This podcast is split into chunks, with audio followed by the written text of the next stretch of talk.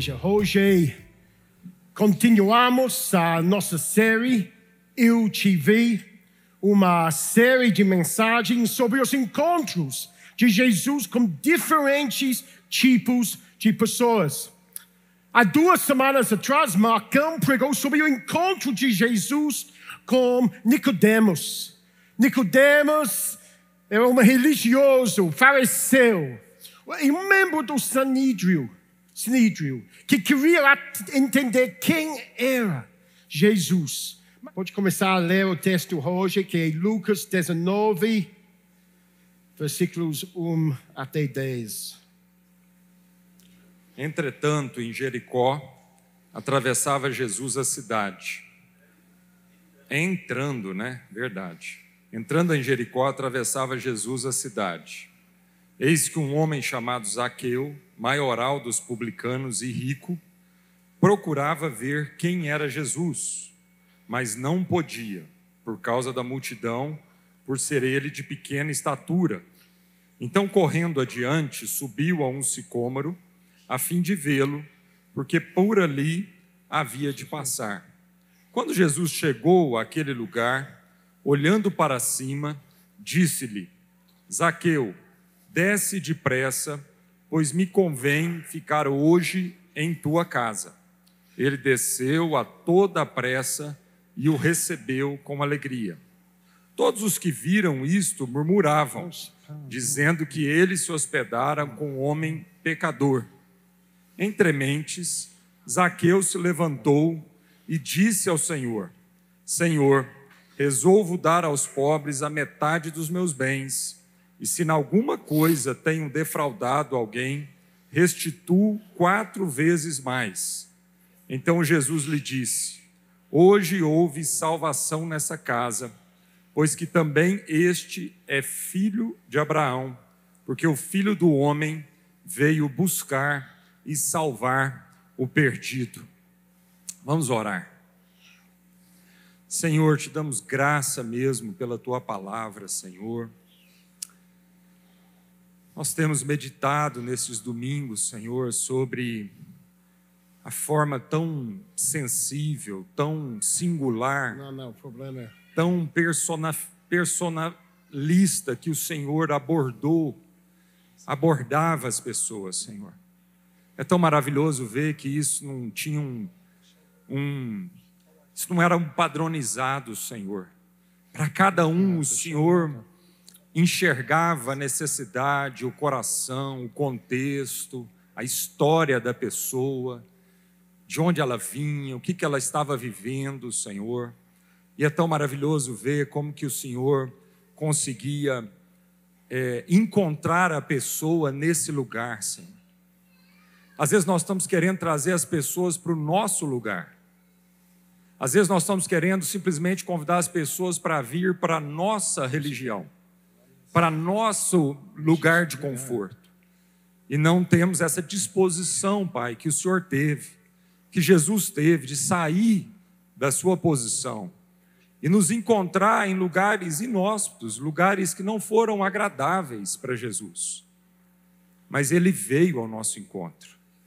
E isso precisa nos ensinar muito, Pai. Precisa falar muito ao nosso coração. Da mesma forma, nós queremos ter a disposição de sair desse lugar onde está tudo muito confortável e a gente ir em direção ao perdido. Encontrá-lo no lugar que ele está. Encontrá-lo nesse lugar que às vezes não é tão agradável para nós, mas é o lugar do encontro, Senhor. Que a gente não tenha medo do encontro. Que a gente não tenha preconceitos. Que a gente não tenha medo, Senhor, de ouvir as pessoas. De ver o coração das pessoas. Muito obrigado, Senhor Jesus, porque esse texto fala disso. De uma sociedade que não foi lá na casa de Zaqueu, que julgava Zaqueu, mas não foi lá na casa de Zaqueu. Mas o Senhor entrou na casa dele. E nós te damos graça por isso. Amém. Obrigado. então, obrigado Jacinto, obrigado Marcão, ótimo. Obrigado vocês também. Ok, já fizemos a leitura, já oramos, agora vamos entrar este trecho, Lucas 19, 1 até 10. Primeira coisa que precisamos entender é que Jesus está em uma jornada. Lucas registra que ele chegou até Jericó, mas está apenas de passagem. Ele ainda não chegou ao seu destino. Ele não chegou até Jerusalém. E esta viagem de Jesus, saindo de Cafarnaum para ir a Jerusalém, é um tema muito, muito importante no Evangelho de Lucas. E como tal, ele, Lucas, repetidamente enfatiza isso, começando em Lucas 9, 51. Vocês precisam folhear pelas suas Bíblias nesses próximos momentos, ok? Lucas 9, 51. Isso é muito importante, isso, que todo mundo vê isso para si mesmo. Lucas 9, 51, um versículo só. E aconteceu que, ao se completarem os dias em que seria levado ao céu, Jesus manifestou no semblante a firme resolução de ir para Jerusalém. So, em Lucas 9,51, Lucas introduz esta ideia desta jornada de Jesus da região de Galileia para Jerusalém como seu destino. Isso é uma coisa distinta sobre o Evangelho de Lucas. Essa jornada que leva 10 capítulos no seu Evangelho, de capítulo 9 até 19. Isso é uma coisa distinta entre todos os evangelhos sinóticos. Por quê? Por que é diferente? Porque Lucas quer enfatizar esta jornada. Lucas 9, 53. So, dois dias à frente, dois versículos à frente. Nas não o receberam, porque o aspecto dele, dele era de quem decisivamente ia para Jerusalém. Jerusalém. Segunda vez que Lucas menciona isso. Agora, capítulo 13, versículo 22. 13, uh, 22. Jesus passava por cidades e aldeias, ensinando e caminhando para onde? Jerusalém. Lucas menciona o ensino nas cidades e aldeias, as parábolas, os encontros com os fariseus, mas tudo, tudo no contexto da ida de Jesus a Jerusalém. Essa jornada fica no fundo da história de Lucas sobre Jesus. Pouco mais adiante, desta vez em Lucas 17, 11, o evangelista registra de caminho para Jerusalém. Jesus passava pelo meio de Samaria e da Galileia. Então, no capítulo seguinte, capítulo 18, Lucas enfatiza esta jornada de novo. Mas desta vez, como Jesus explicando pela primeira vez aos discípulos, em linguagem inequívoca, o objetivo final de sua jornada, sua paixão. Você tem atenção aqui? Chamando os doze para um lado, Jesus lhes disse: Eis que subimos, subimos para Jerusalém onde se cumprirá tudo o que está escrito por meio dos profetas a respeito do Filho do Homem. Ele será entregue aos gentios, que vão zombar dele, insultá-lo e cuspir nele. Depois de açoitá-lo, eles o matarão, mas ao terceiro dia ressuscitará. E finalmente, neste capítulo 19. Temos mais três referências em versículos 11, 28 e 41 sobre esta ênfase da viagem, esta jornada de Jesus a Jerusalém. Em outras palavras, Em outras palavras, nisso vocês precisam lembrar. Todo o ministério de Jesus, nesses dez capítulos, do capítulo 9 até capítulo 19, ocorre sob a sombra iminente da cruz. Isso é o propósito de Lucas recordar essas informações, de colocar tudo que está acontecendo no contexto do cruz. Porque quer que as pessoas que estão lendo o seu evangelho entendem tudo que está acontecendo sob a sombra da cruz. Pensa sobre Isaías 50, versículo 7. Porque o Senhor Deus me ajuda, por isso não serei humilhado, por isso fiz o meu rosto como uma pedra, e sei que não serei envergonhado. É essa imagem resoluta de Cristo empenhado em salvar seu povo, que está na cabeça de Lucas, porque ele menciona essa imagem em Lucas 9, 51. E aconteceu que, ao se completarem os dias em que seria elevado ao céu, Jesus manifestou no semblante a firme resolução de ir para Jerusalém. So, Jesus, nessa jornada, podemos ver, estava cumprindo as Escrituras. Em Jerusalém, Jesus enfrentaria tortura e morte agonizante com a confiança em Deus Pai para ajudá-lo e defendê-lo diante de seus inimigos. Jesus partiu firme e inabalavelmente comprometido em terminar sua missão. Não havia como recuar, e nenhum inimigo, acusador, poderia impedi-lo de cumprir seu propósito. Ele havia endurecido seu rosto como pedra cantamos, Deus ganha as batalhas. A batalha do compromisso de Jesus para fazer, não fazer uma volta. Grande batalha. Mas Deus, pelo Espírito, ajudou Jesus para cumprir esta jornada. So, por que estou enfatizando isso? No primeiro versículo, só estou focado no fato que Jesus está nessa jornada para Jerusalém e chega a Jerico. A última parada antes de Jerusalém. Por que estou enfatizando isso? Geralmente ninguém enfatiza isso sobre esta história sobre Zaqueu. Por quê? Porque eu acho que é tão importante por tudo que estamos fazendo nessa série.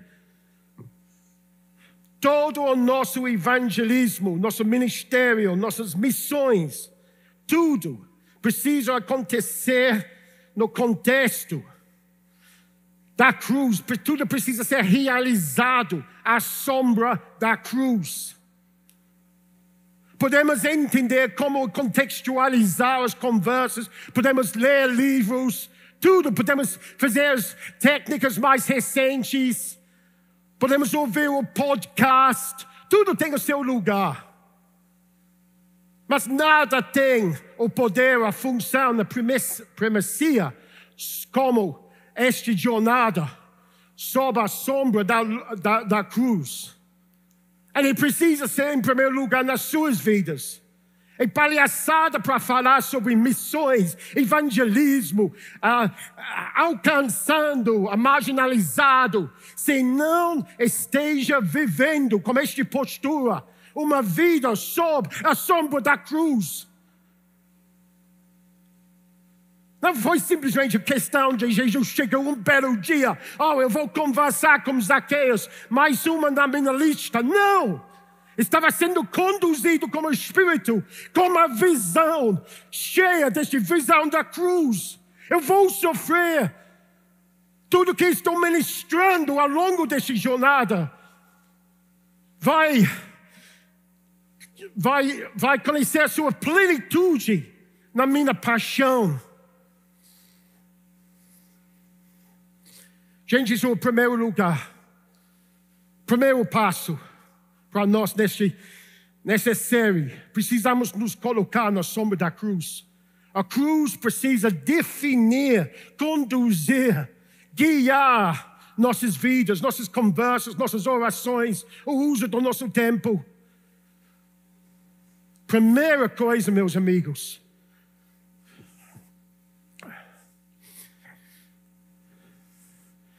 se alguém pense que, ah, oh, não, isso Jesus já fez.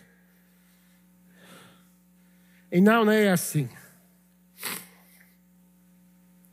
Jesus, porém, Lucas 9, 21, 23. Jesus, porém, advertindo-os, mandou que a ninguém declarassem tal coisa, dizendo: É necessário que o filho do homem sofra muitas coisas seja rejeitado pelos anciões, pelos principais sacerdotes e pelos escribas, seja morto e no terceiro dia ressuscite. E Jesus disse a todos: Se alguém quer vir após mim, negue a si mesmo, dia a dia, tome a sua cruz e siga-me. Gente, Jesus não fez esta viagem sob a sombra da cruz para nos desculpar, para nos desculpar desta jornada, mas para ser nosso exemplo. Isso é a única, única maneira, a única forma, o único jeito para, para caminhar ao longo da vida cristã, na sombra da cruz, imitando Jesus Cristo. Então, se quisermos realmente alcançar as pessoas nas margens da sociedade, os desprezados. Oh, e começa com isso. Se alguém quer vir após mim, negue a si mesmo, dia a dia tome a sua cruz e siga-me. Isso é a base de nosso evangelismo. Tudo flui disso. Isso é a fonte, o poço a cruz foi a base do ministério de Jesus. Onde ele foi, o que disse, como ministrou, a quem ministrou, por que ele ministrou. E também precisa ser a essência do nosso ministério. Não como seguir Jesus no evangelismo ou nas missões se não negamos a nós mesmos e tomamos a nossa cruz, pois é o único caminho. Não devemos perder isto de vista.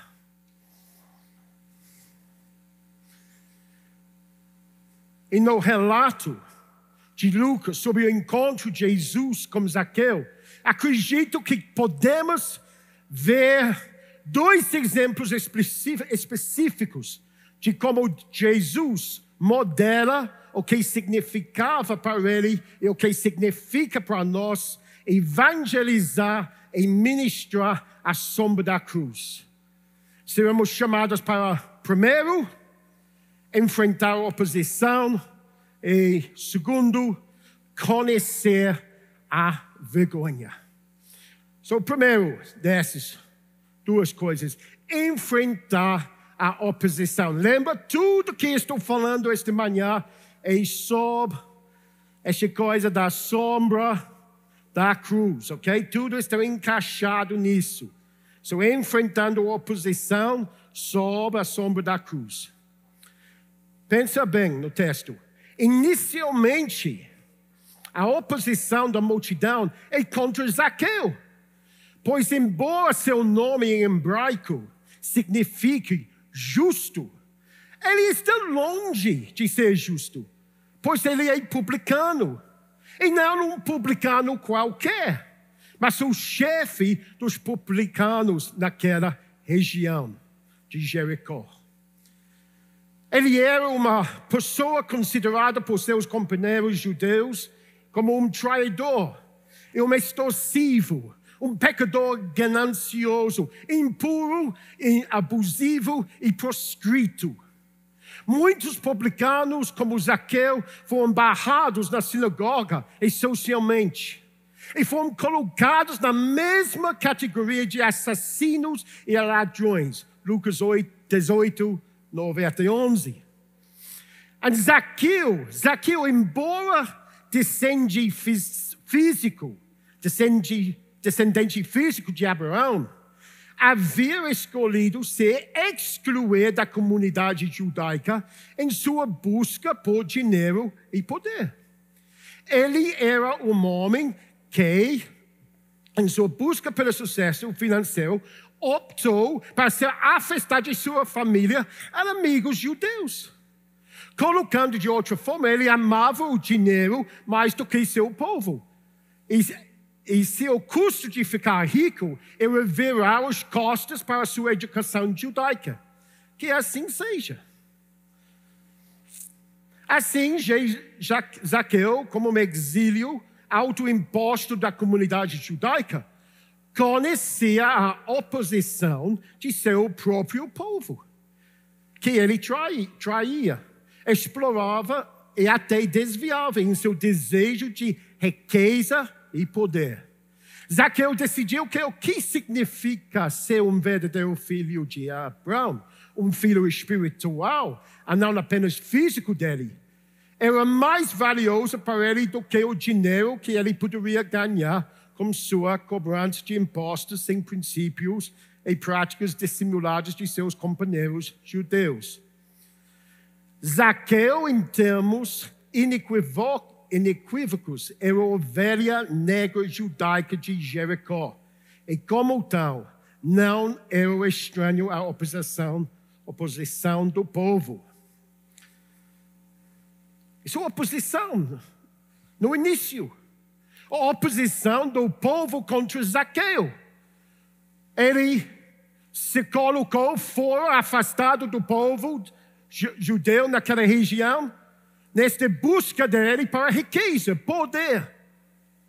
E falou: o que é mais importante para mim? O dinheiro, o poder, para agradar os, os romanos. Isso é muito mais importante para mim do que ser um homem, filho verdadeiro, um filho espiritual de Abraão. E, colocou mais, mais valor no dinheiro do que a sua herança espiritual. Falei, não, eu não quero isso. E deu as costas a tudo associado com sua herança judaica. E Lucas Recorde isso, recorde isso no seu evangelho. Mas então, algo acontece para mudar o foco da oposição da multidão. O que acontece? Jesus se convida para ficar na casa de Zaqueu, versículo 5. E Zaqueu o recebe com alegria, versículo 6. Lucas não mais retrata a oposição da multidão judaica como sendo contra Zaqueu agora, mas contra quem? Jesus. A raiva do povo, a raiva dos judeus agora não é contra Zaqueu que roubou, malofou o dinheiro deles, não. É contra Jesus. O povo, agora a indignação do povo é contra ele, contra o Messias. Por quê? Pelo fato que ele mostrou graça e misericórdia. Todos os que viram, versículo 7, todos que viram isto murmuravam, mi, mi, mi, mi, mi, mi, mi, mi, mi, mi, mi, mi, dizendo que Jesus tinha se hospedado como um homem pecador. Nossa, como a multidão pode mudar? Assim.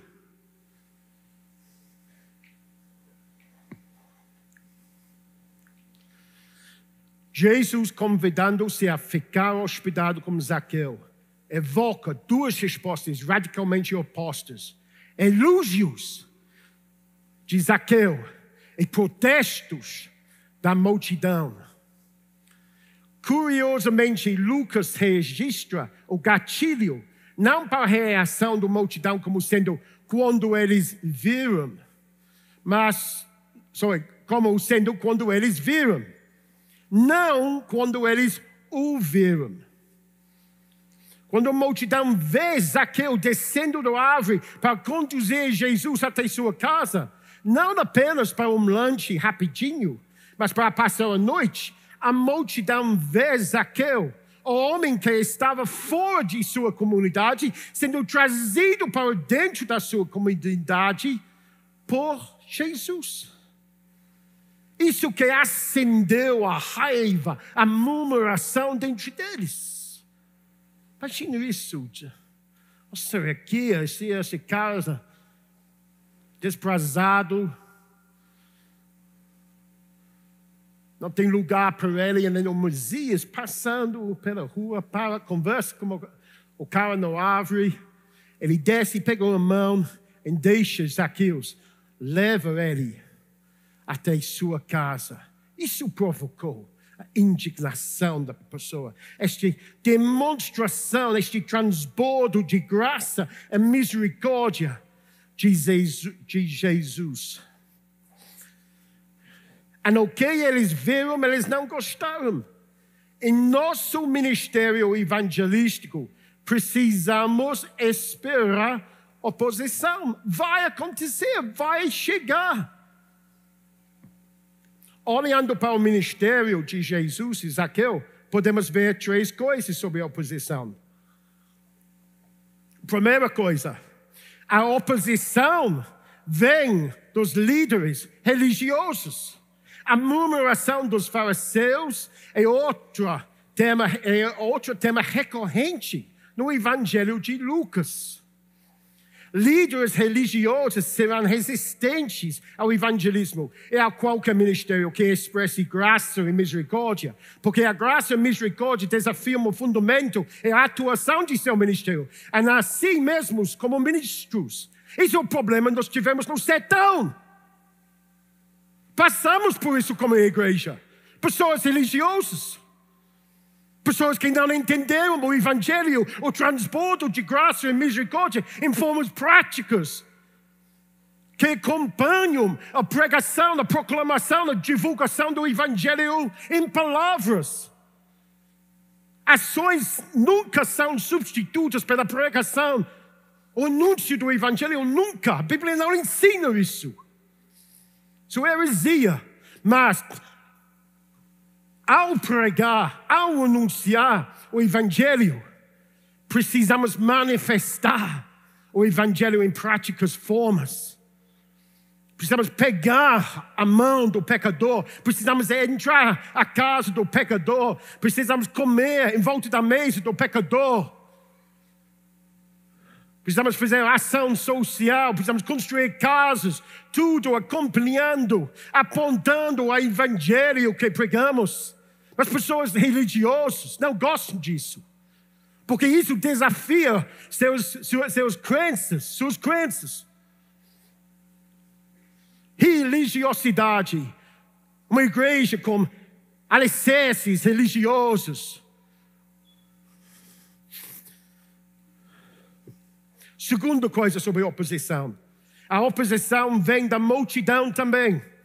Aqueles que, pela graça e misericórdia de Deus, foram trazidos, trazidos à comunhão com Ele e seu povo, mas agora, agora não querem estender essa comunhão aos outros. Essa era a situação da multidão quando viram Jesus sair com Zaqueu para ficar em sua casa. Eles haviam, eles haviam esquecido das suas raízes. Deuteronômio, Deuteronômio 7, 7 e 8. O Senhor falando sobre Israel, a Israel. O Senhor os amou e os escolheu. Por quê? não porque vocês eram mais numerosos do que outros povos, pois vocês eram o menor de todos os povos, mas porque o Senhor os amava e para cumprir o juramento que tinha feito aos pais, aos pais de vocês, desculpem. O Senhor os tirou com mão poderosa e resgatou da casa da servidão, do poder de Faraó, rei do Egito graça pura. Dois versículos que falam puramente sobre a graça e misericórdia de Deus. a neste povo judaico em Jericó, neste momento, eles esqueceram das suas raízes.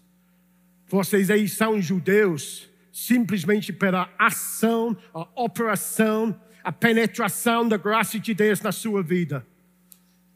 Gente, tem aula para isso, na nossa lição para nós nisso. Precisamos cuidar disso. Gostamos, gostamos dos nossos PGs. Gostamos da nossa comunidade aqui. Pelo amor de Deus, se alguém entrar que balança as coisas, que não encaixa muito bem com nossos padrões, que causa trabalho. O perigo é isso, que fechamos as portas. Nós esquecemos de nossas raízes, esquecemos que é um povo que existe. Somos aqui hoje como testemunho da graça e misericórdia de Deus. Nenhum de nós tem direito a dizer, eu mereço. Mas como esquecemos isso às vezes? Pensamos, nossa, e aqui? Nossa, quem está entrando agora? Hum, seria melhor se fulano ficasse fora. Isso, passa por meu coração de vez em quando. Preciso me corrigir. Errado. A oposição vem da multidão também. Terceira forma de oposição Oposição pode vir daqueles que anteriormente falaram tão favoravelmente de sua mensagem de graça e misericórdia. Lucas 4, 16 até 22. Jesus está no templo, ele abre as escrituras, ele lê, no versículo 22. Todos davam testemunho dele e se maravilhavam das palavras cheias de graça que, que lhe saíam dos lábios. Todos murmuraram, apesar de responderem bem ao seu ensino na sinagoga. Você e sua mensagem pode ser bem recebido, mas logo depois desprezado quando você e sua mensagem de graça e misericórdia vai para um povo desprezado por seus ouvintes. Isso é o perigo. Três tipos de oposição que vamos enfrentar em nosso evangelismo. Mas, meus amigos, simplesmente destacar o fato de que podemos esperar oposição, com murmuração e dissensão quando evangelizamos os marginalizados, não ajuda em nada. Então, aonde vamos para entender o que está acontecendo e receber a graça de enfrentar o desafio? Asseguramos que durante a oposição permanecemos à sombra da cruz. E para fazer isso, nos fortalecemos como as Escrituras. É isso que eu quero fazer agora. Falei sobre a necessidade de manter uma postura sob a sombra da cruz. Falei que vamos enfrentar a oposição, como seguimos o caminho de Jesus, de Agora eu quero fortalecer nossos corações. Porque evangelistas, o evangelismo necessita força, perseverança. Como podemos ver um povo que persevere sob a perseguição, a oposição, os desafios? Abrimos nossas Bíblias. Isaías 53, versículo 4.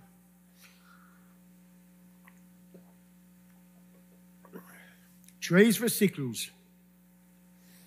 Estou colocando camadas para chegar a um ponto aqui. Primeiro, alicerce aqui, Isaías 53, versículo 4. Certamente Ele tomou sobre si as nossas enfermidades e as nossas dores levou sobre si. E para que não pensemos errado e acreditamos que, portanto, não há sofrimento para nós, pois o Evangelho se opõe, trazemos ao lado deste versículo Colossenses 1, 24. Isso é importante isso. Muito importante. Essa próxima camada. Colossenses 1, 24. Agora me alegro nos meus sofrimentos por vocês. Apóstolo Paulo falando aqui. Agora me alegro nos meus sofrimentos por vocês. E preencho o que resta das aflições de Cristo na minha carne, a favor do seu corpo, que é a igreja. Meus amigos, a igreja, como o corpo de Cristo, é chamado a sofrer no lugar, no lugar de Cristo, até que ele volte. Isso é o que significa preencher o que resta das aflições de Cristo. Outro sermão, mas isso é importante. Isso faz parte do nosso evangelismo. Isso que estava acontecendo nesse momento de oposição. Jesus estava recebendo aflições no seu corpo, o sofrimento. Agora Cristo não é mais presente fisicamente no mundo, só espiritualmente, pelo Espírito em seu povo. Só agora é nosso papel como igreja para mostrar numa forma bem física, visual, o sofrimento de Cristo. Sofremos, sofremos. Precisamos disso. Isso faz parte do nosso evangelismo. E então, terceiro trecho aqui. Então, fortalecemos nossa resolução espiritual, emocional e física ainda mais, lembrando que Jesus prometeu em Mateus 10 agora. Outro evangelho, Mateus 10, 24 até 25. O discípulo não está acima do seu mestre, nem o servo está acima do seu senhor. Basta o discípulo ser como o seu mestre, e ao servo ser como o seu senhor. Se chamaram o dono da casa de Belzebu, quanto mais os membros da sua casa.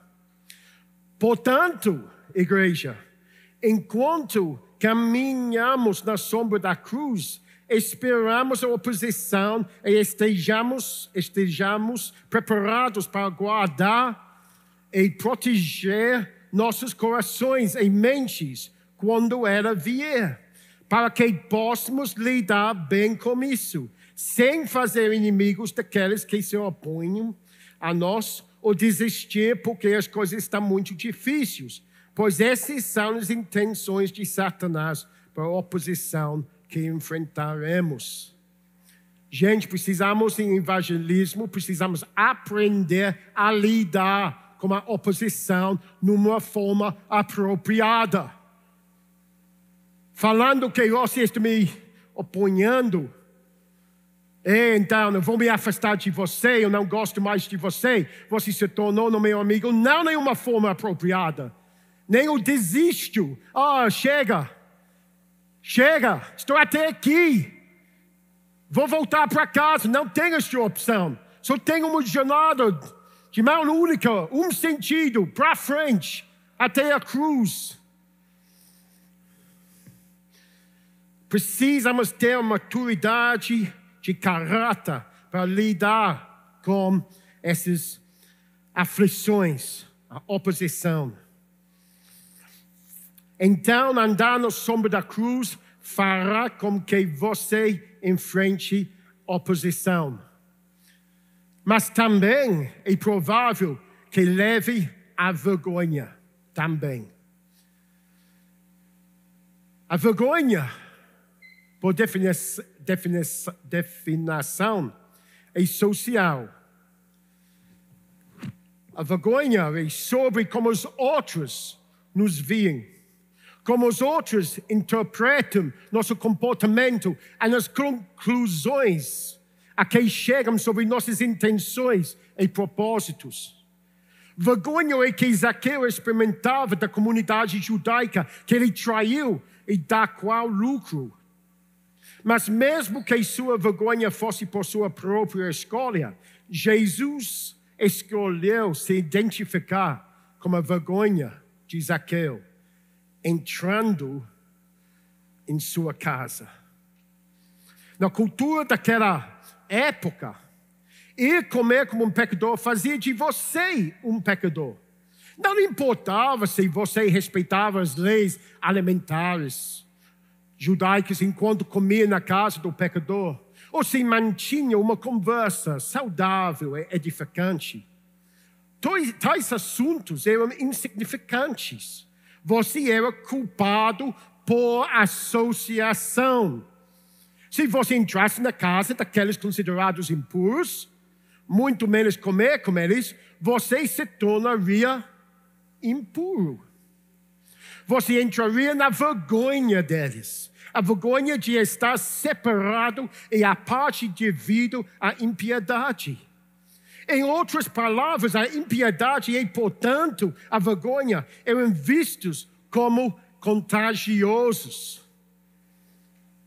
Mas Jesus entrou no mundo dos marginalizados e, e, sofria a vergonha pelos comentários que tal comportamento provocava nos líderes religiosos.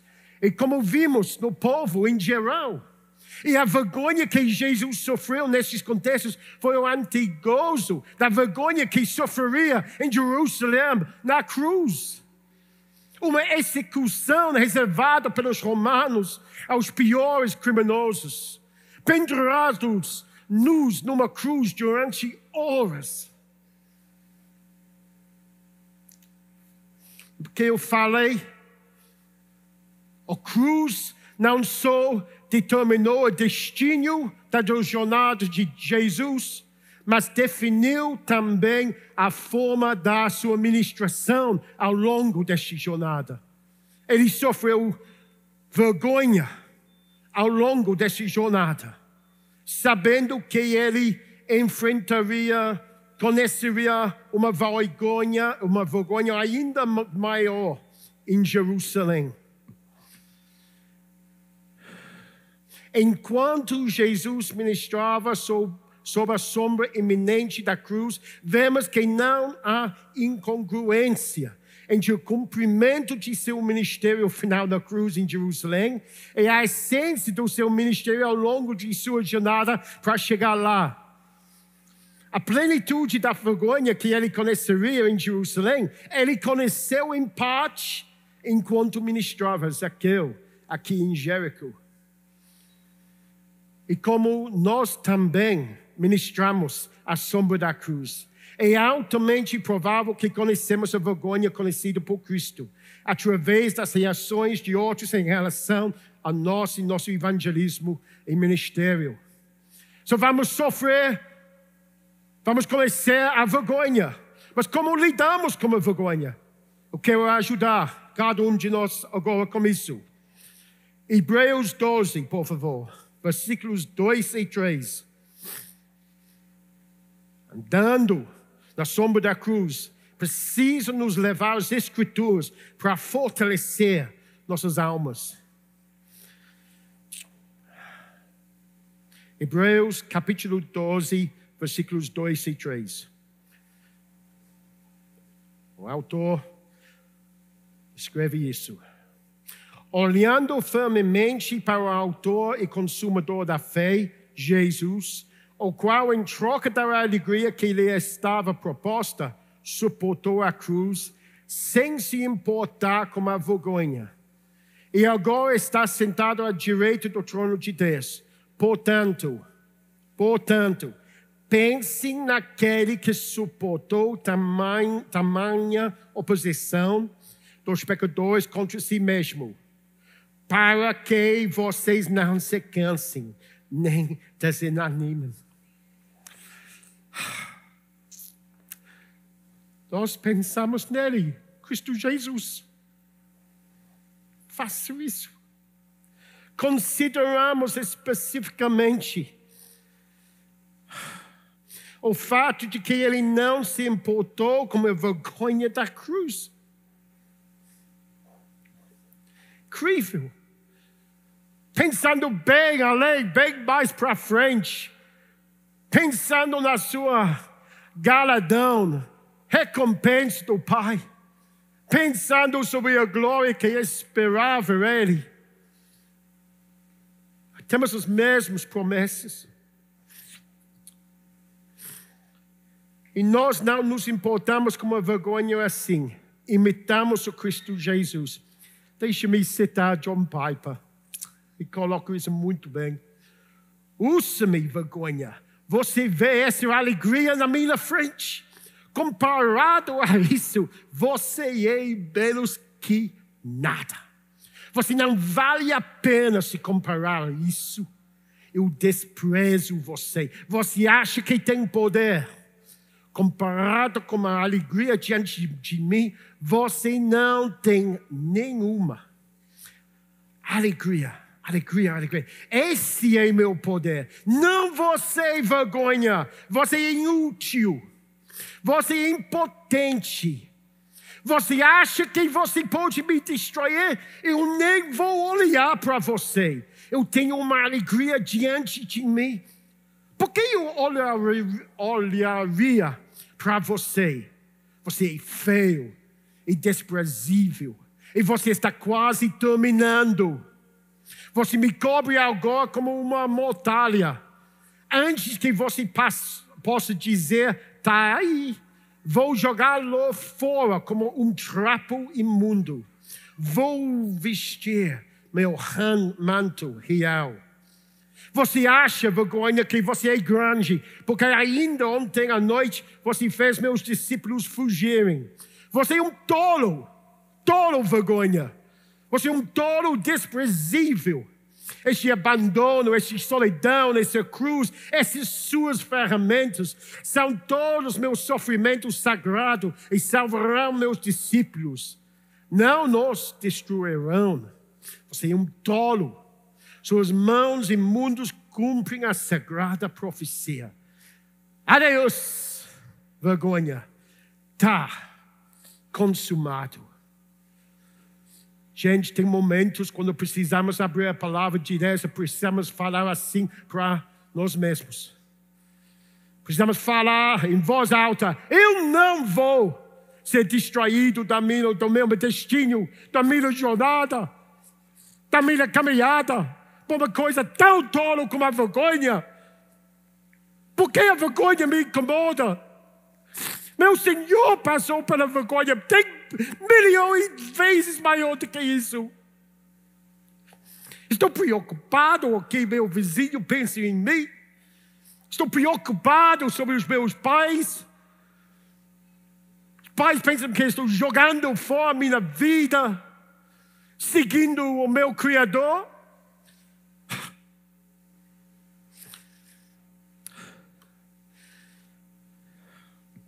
Posso passar por qualquer vergonha porque meu Senhor abriu o caminho. Ele modelou, demonstrou. Ele, o Espírito dele anda comigo, fortalece-me. Gente, isso é uma, isso é maturidade. Se quiser crescer no seu evangelismo, na sua vida missional, Estamos falando, no fundo do fundo, sobre sua maturidade em Cristo. Não é oba-oba. Não é, pelo amor de Deus, mais um bendito TikTok, videozinho. Estou aqui. Gente, eu, eu não quero isso, eu quero ver maturidade. Eu quero ver esse tipo de testemunho. Perseveramos passamos pela vergonha. Estamos na luta, mas o Senhor me fortalece e a Sua palavra eu posso aplicar na minha vida para manter meu curso, meu rumo e direção.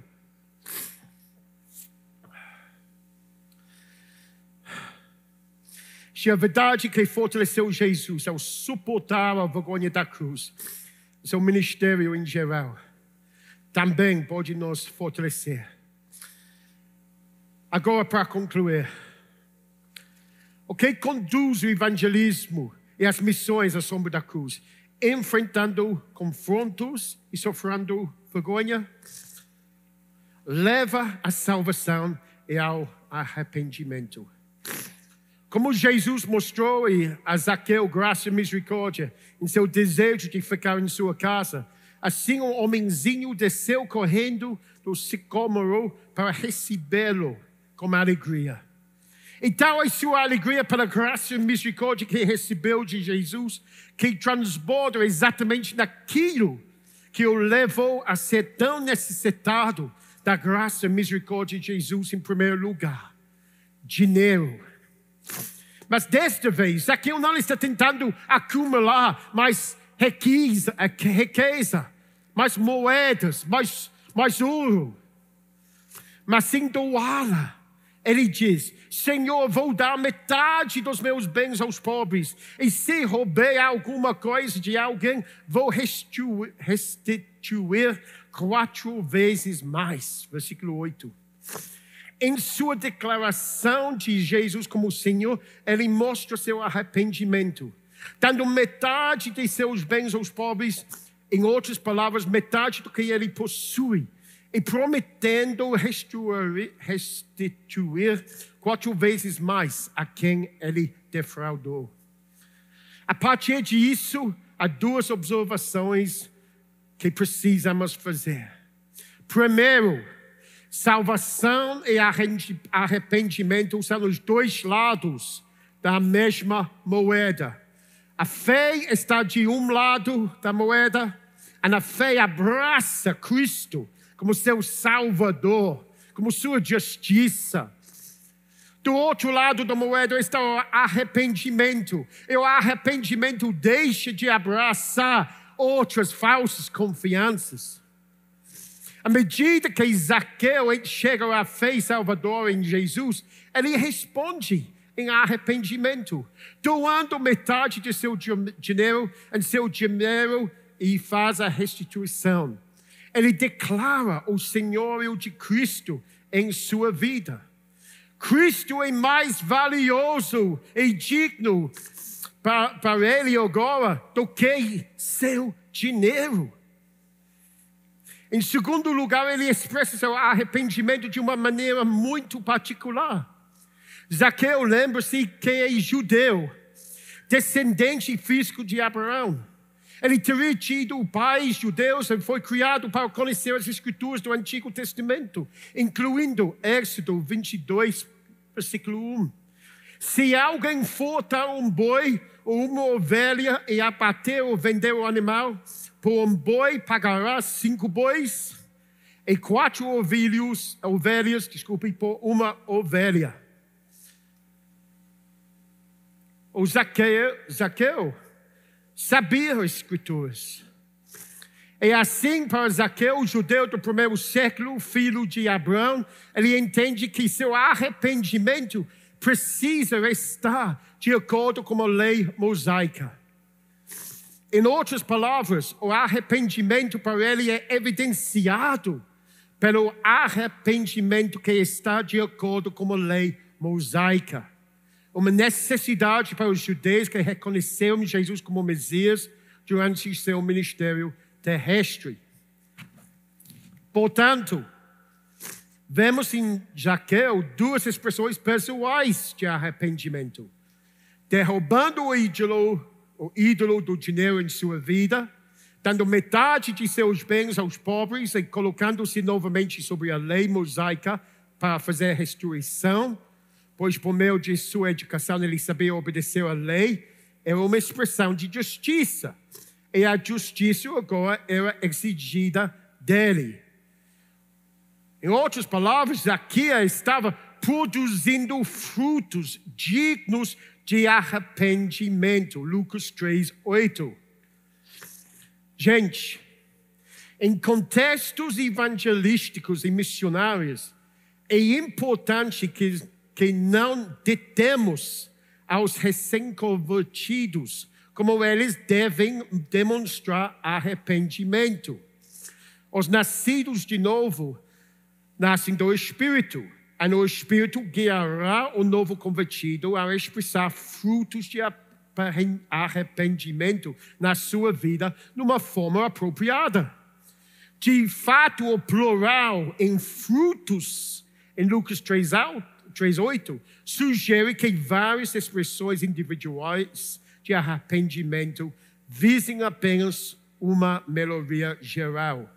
Em outras palavras, a forma como expressamos arrependimento pode ser diferente de como o Espírito Santo guia aqueles que chegam à fé salvadora por meio de nosso ministério evangelístico.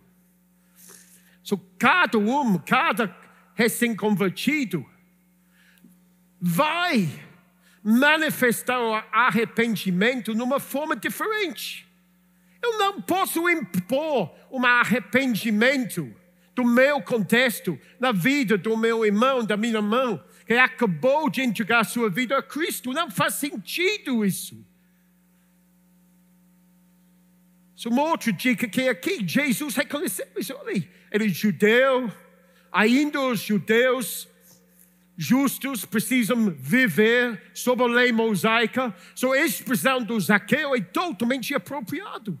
Hoje nós não estamos mais sob a lei mosaica. Ele não seria uma forma apropriada para mostrar arrependimento.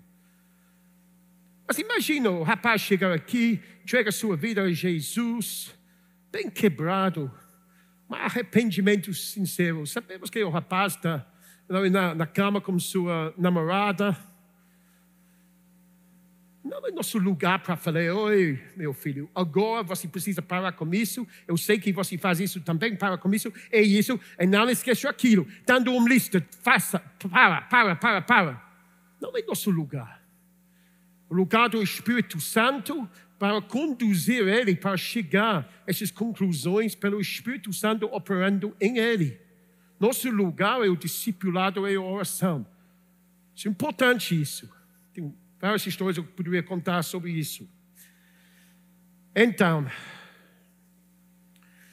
em, e simultaneamente as primícias do arrependimento manifestando-se na vida de Zaqueu, Jesus declara: Hoje a salvação veio a esta casa, porque ele também é filho de Abraão.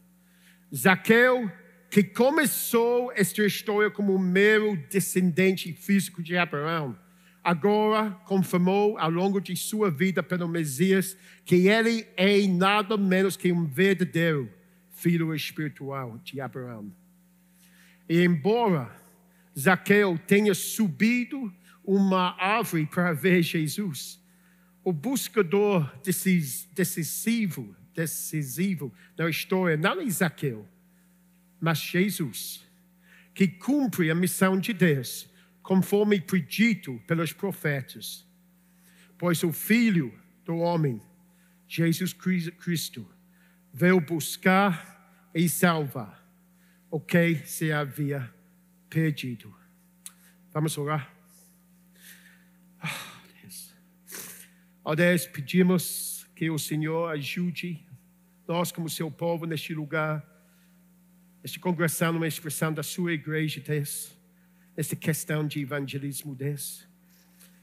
Oh, como precisamos amadurecer muito em nossas vidas espirituais para cumprir a grande missão, para alcançar nossos vizinhos, nossos colegas, nossos familiares, Deus sinto no meu coração o maior impedimento que temos, às vezes, não é estratégia, recurso e nada, é falta de maturidade. Maturidade espiritual, Deus. Conhecimento das, ah, das Escrituras. Intimidade com o Espírito Santo, Deus, para fazer aquela jornada como destino de Jerusalém, Deus para viver como você vivia sob a sombra da cruz, Deus. Para deixar a cruz, para deixar a cruz definir tudo que precisamos fazer. Para conduzir nosso caminho, nossos passos ao longo do caminho definido pela cruz. para conduzir nossa ministração no longo da jornada. Oh, Deus, para fortalecer nossas almas, nossos espíritos, nossos corações, nossas mentes ao longo da jornada. A cruz para transformar-nos ao longo da jornada. Oh, como a cruz, Deus, é essencial nisso, Deus. O Senhor ministrava na, no poder da cruz, em todas as suas formas. Então, Deus, meu pedido é isso esta manhã.